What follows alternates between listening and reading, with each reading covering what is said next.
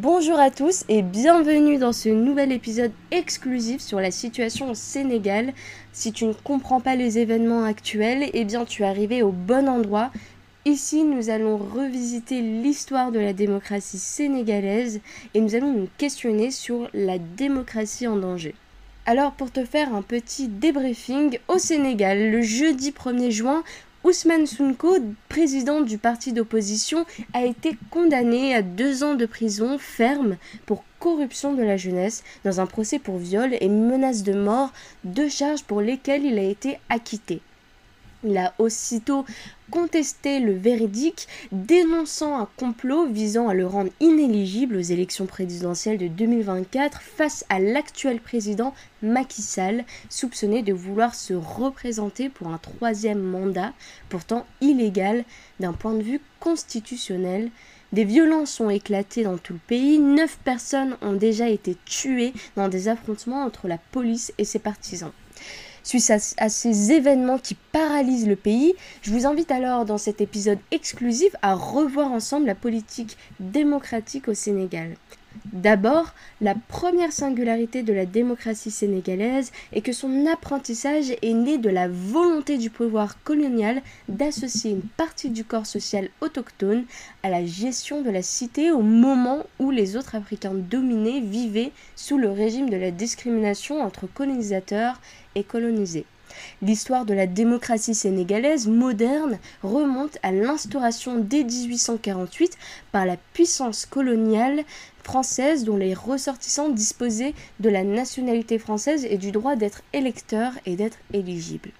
Ce privilège octroyé à une minorité qu'on pourrait appeler aujourd'hui de franco-sénégalais va constituer la première école en grandeur nature pour l'apprentissage de la démocratie moderne.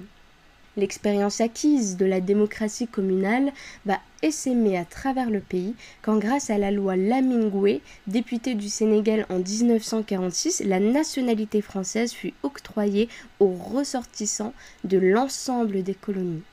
Ainsi, en 1960, quand l'indépendance fut accordée à l'ensemble des colonies françaises, le Sénégal disposait d'une certaine expérience qu'il ne restait plus qu'à partager avec les différentes composantes de la nouvelle République unie autour des valeurs fondatrices d'une nouvelle nation. La singularité de cette démocratie nouvelle sera donc fondée sur l'adoption de nombreux éléments culturels et institutionnels. Le premier président du Sénégal, Léopold Sédar Senghor, était catholique dans un pays musulman à plus de 90% et resta 20 ans au pouvoir entretenant les meilleures relations avec les chefs religieux des différents confréries. À cet égard, il posa les bases de la laïcité sénégalaise dont l'originalité réside dans la pratique effective de la coopération entre l'État et les confréries religieuses et entre ceux qui s'opposent au pouvoir en place et les chefs religieux. Sangor s'attache ensuite à la projection internationale de nos valeurs de civilisation grâce à une très active diplomatie culturelle. Parmi ces valeurs fondamentales furent celles sans lesquelles il ne saurait y avoir démocratie les droits de l'homme. Le début des années 1980 est marqué par des tentatives de redressement économique financées par les instances internationales, Banque mondiale et FMI, qui assujettissent le Sénégal au programme d'ajustement qui assujettissent le Sénégal au programme d'ajustement structurel. Sangor a préparé son départ en mettant en avant un jeune technocrate, Abou Diouf, et démissionne le 31 décembre 1980.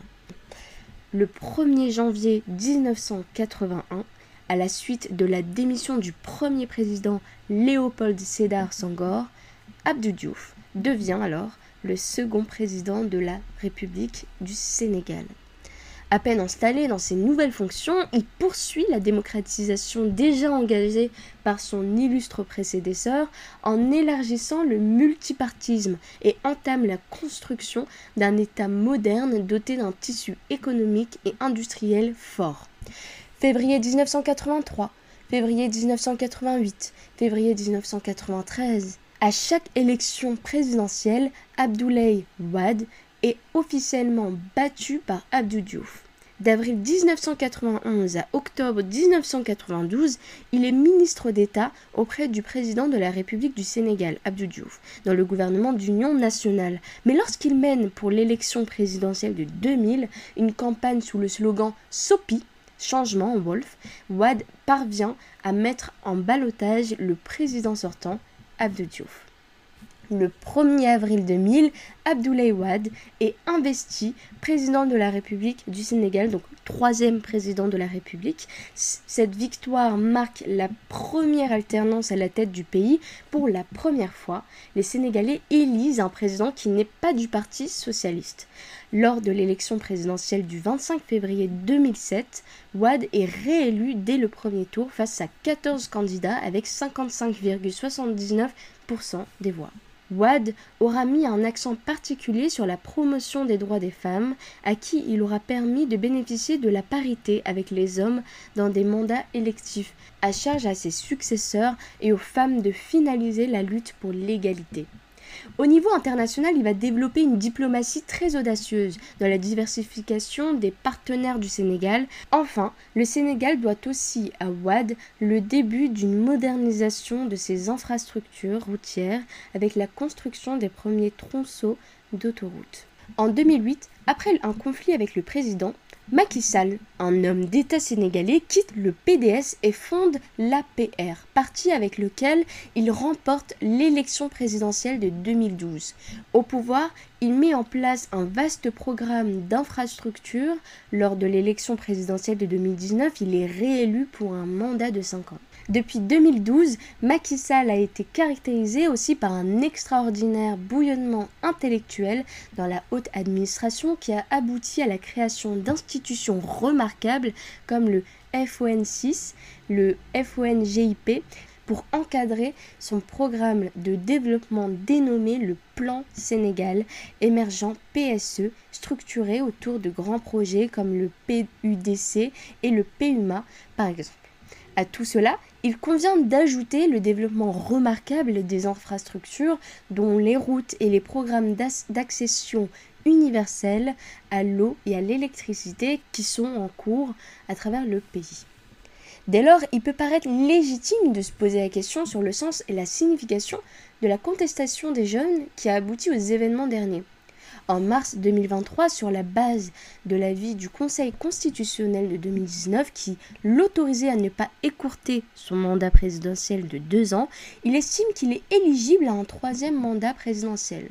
En effet, élu en 2012 à un premier mandat de 7 ans, Macky Sall a rempilé en 2019 pour 5 années supplémentaires. Entre-temps, en 2016, une révision de la Constitution a diminué la durée du mandat et en a limité de nombreux autorisés. Désormais, l'article 27 indique que nul ne peut exercer plus de deux mandats consécutifs. Toute la question est désormais de savoir si le premier mandat de 7 ans est comptabilisé ou si les compteurs ont été remis à zéro lors de cette réforme. En janvier 2020, le président sénégalais refusait de répondre clairement à une question portant sur une éventuelle troisième candidature. Il dit je cite, Si je dis que je ne serai pas candidat, les membres du gouvernement ne vont plus travailler. Chacun va essayer de se positionner. Si je dis que je serai candidat, une vive polémique va s'en suivre. Un flou entretenu pendant plus de trois ans. Le Conseil constitutionnel a tranché le débat sur la possibilité d'un troisième mandat de Macky Sall selon la constitutionnaliste Ndei Seinabou Ndion et l'enseignant-chercheur en droit public Mamadou Ngouda Mboup. Cependant, M. Mboup rappelle que politiquement, le peuple sénégalais a aussi le dernier mot. Parallèlement, plus de 100 organisations politiques et de la société civile se sont rassemblées dimanche 16 avril 2023 à Dakar pour protester contre l'éventualité d'un troisième mandat du président Macky Sall et pour soutenir l'opposant Ousmane Sonko, visé par la justice à l'approche de la présidentielle de février 2024. Ousmane Sonko a commencé sa carrière comme inspecteur principal des impôts et des domaines. Trois ans après son entrée dans l'administration, il crée le syndicat autonome des agents des impôts et domaines, SAID, dont il est le premier secrétaire général d'avril 2005 à juin 2012, avant de devenir secrétaire général honoraire de juin 2012 à août 2016. À cette période, il commence à critiquer le gouvernement et accuse l'État d'anomalies fiscales et budgétaires en mettant en cause le président Macky Sall. Puis, depuis la présidentielle de 2012, Ousmane Sonko, ancien inspecteur des impôts, radié pour avoir dénoncé des faits de fraude, n'a pas cessé son ascension. Il est très populaire auprès des jeunes, urbains, diplômés, une population souvent sans perspective d'emploi. En février 2021, il est accusé de viol et menace de mort avec une arme par Adji Sarr, une employée d'un salon de beauté qu'il fréquente, ce qu'il dénonce comme une tentative de liquidation politique, menée par le camp présidentiel. Son arrestation provoque de violents affrontements entre ses soutiens et la police lors d'importantes manifestations. Le 1er juin 2023, il est acquitté des accusations de viol et de menaces de mort, mais condamné à deux ans de prison ferme pour corruption de la jeunesse.